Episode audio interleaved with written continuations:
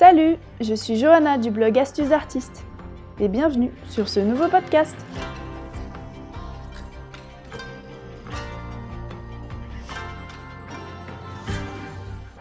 Connaissez-vous le rapport entre le roi soleil, la montgolfière et un trafic d'œuvres d'art au Louvre? Découvrez dans ce podcast l'histoire fascinante du papier canson, la véritable saga d'une famille haute en couleurs qui a marqué l'histoire. Il était une fois. Selon la légende, les origines de l'histoire du papier canson remonteraient à Jean Montgolfier, fait prisonnier lors des croisades en Syrie au XIIe siècle. C'est dans ces contrées lointaines qu'il aurait appris l'art de fabriquer le papier. Après son évasion, Jean parvient à revenir en France, ramenant avec lui le secret en Europe. Il s'installe en Auvergne dans la production de papier alors en plein essor, qui remplace petit à petit le parchemin de l'époque. Bien plus tard, en 1557, au moment où les tensions règnent entre catholiques et protestants, le descendant de Jean Montgolfier, Jacques, quitte son Auvergne natale pour s'établir en Beaujolais. Naissance d'une saga. En 1989, Antoine Schell, un ami de la famille Montgolfier, acquiert le moulin de Vidalon Les Sanonais en Ardèche. Cette papeterie est installée sur le bord de la Deume, rivière qui descend du mont Pilat et dont l'eau claire permet de fabriquer des pâtes à papier bien blanches. Le nouveau propriétaire ayant besoin de bras, son ami Jacques Montgolfier lui envoie ses deux jeunes fils en renfort, Michel et Raymond. Sur place, les deux garçons tombent rapidement amoureux des filles du maître des lieux et deux semaines plus tard épousent Françoise et Marguerite Schell. C'est grâce à cette alliance que la célèbre marque commence à faire parler d'elle. Inventeur de père en fils. De génération en génération, la fabrique de papier se développe. Pierre Montgolfier, fils de Raymond, est un industriel tourné vers l'avenir et la modernisation de la profession. C'est un des premiers papetiers français à installer des piles à cylindres hollandais pour remplacer les antiques maillets. Sous son action, les moulins de Vidalon connaissent alors un essor considérable. Parmi les 16 enfants de Pierre Montgolfier se trouve Joseph, lui aussi à l'origine de nombreuses innovations. Il invente notamment le bélier hydraulique qui permet d'élever l'eau à toutes les hauteurs d'un seul jet sans utiliser d'autres forces motrices. L'industrialisation est en marche et les montgolfiers sont bien décidés à faire figure de pionniers dans leur domaine. L'envol des montgolfiers. Mais ce n'est pas tout. Le 14 décembre 1782, un étrange sac de papier enfle au-dessus d'un feu dans la cour de la manufacture de Vidalon. Bientôt, il se redresse, s'élève, s'envole et gagne les cieux. Après avoir traversé la rivière, il se pose en douceur sur le coteau. Vous l'aurez deviné, Joseph et Étienne Montgolfier viennent tout simplement d'inventer la montgolfière. Après plusieurs améliorations, l'expérience sera renouvelée le 4 juin 1783 devant le public et les représentants des États du Vivarais à Annonay avant une démonstration parisienne le 19 septembre 1783 devant la cour du roi Louis XIV. On ne fait pas les choses à moitié chez les montgolfiers. Une manufacture royale en Ardèche. Le papier canson continue de marquer l'histoire. En 1783, le roi Soleil anoblit Pierre Montgolfier et sa famille pour les nombreuses innovations et perfectionnements dont ils font bénéficier l'industrie papetière. L'année suivante, la papeterie des Montgolfiers se voit décerner le titre de Manufacture royale. Ce titre, tant convoité par tous les papetiers du royaume, revient à ceux dont le potentiel d'innovation les a classés en tête de la profession. Il assure également le manufacturier contre toute concurrence déloyale ou usurpation de marque. C'est également à cette occasion que la papeterie crée ses armoiries. Le damier sang et or d'Annonay, la montgolfière et la devise Ite per orbem, aller par le monde, qui évoque la diffusion déjà internationale des papiers montgolfiers. La succession de Canson. L'histoire du papier canson continue sur son inarrêtable lancée. Nous sommes maintenant en 1801. Étienne de Montgolfier est mort depuis deux ans.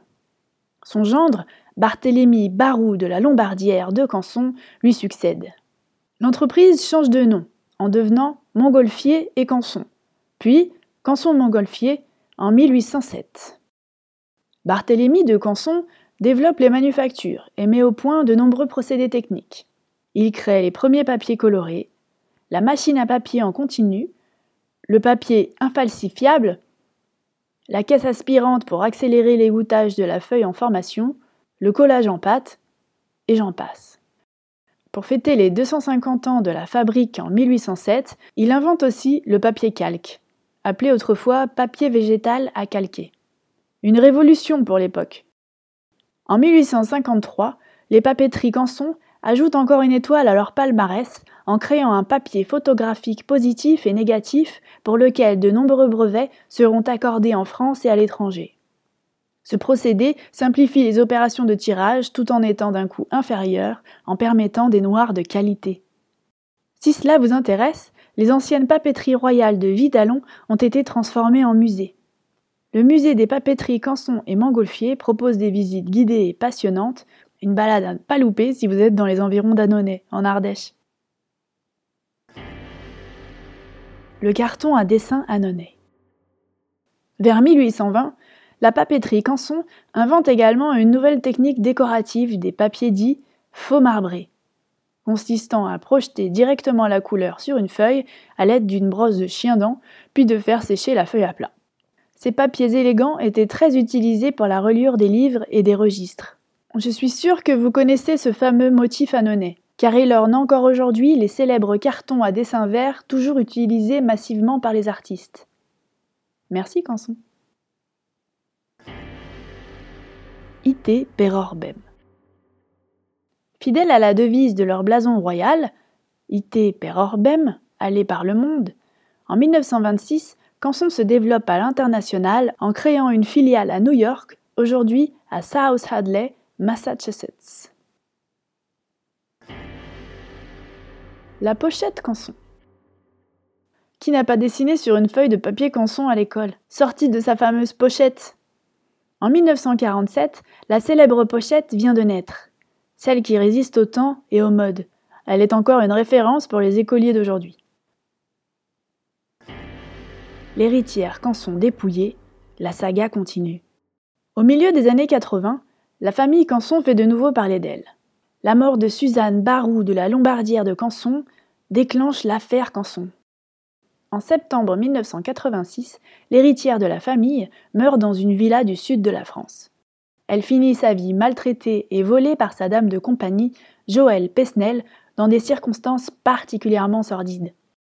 Peu avant sa mort, elle signe un testament désignant Joëlle Pesnel comme la légataire universelle de sa fortune, que l'on estime aujourd'hui à plus de 75 millions d'euros. À la suite de ces tragiques événements, la sœur de Suzanne, Jeanne, tente de récupérer l'un des précieux tableaux vendus au Louvre par Joël Pesnel. Malheureusement, les transactions multiples et obscures autour de ce chef-d'œuvre lui ont rendu la tâche bien trop complexe. Le tableau a transité en Suisse, grâce à de faux documents. Puis, d'autres avocats sont intervenus pour opacifier les transactions jusqu'à une tentative de vente avortée par la maison de vente Christie's, qui a ouvertement menti sur la provenance de l'œuvre en acceptant de modifier le patronyme Canson en Cansou. En France, l'administration du Louvre découvre que l'œuvre est sortie illégalement du territoire et intervient pour faire annuler la vente prévue à Londres. Le musée négociera en secret l'achat de l'œuvre avec Joël Pesnel par l'intermédiaire de la maison de vente pour la modique somme de 760 000 euros, alors que celle-ci était estimée à plusieurs millions. S'ensuivra un scandale dans le monde feutré du marché de l'art. Le Louvre n'ira avoir eu connaissance de l'origine douteuse de l'œuvre, alors que sa présence dans la prestigieuse collection Canson était connue de tous. Après une longue période de croisade judiciaire, le musée obtiendra gain de cause en se voyant reconnaître sa bonne foi. Une histoire digne d'un roman noir mêlant argent, violence et trafic d'œuvres d'art.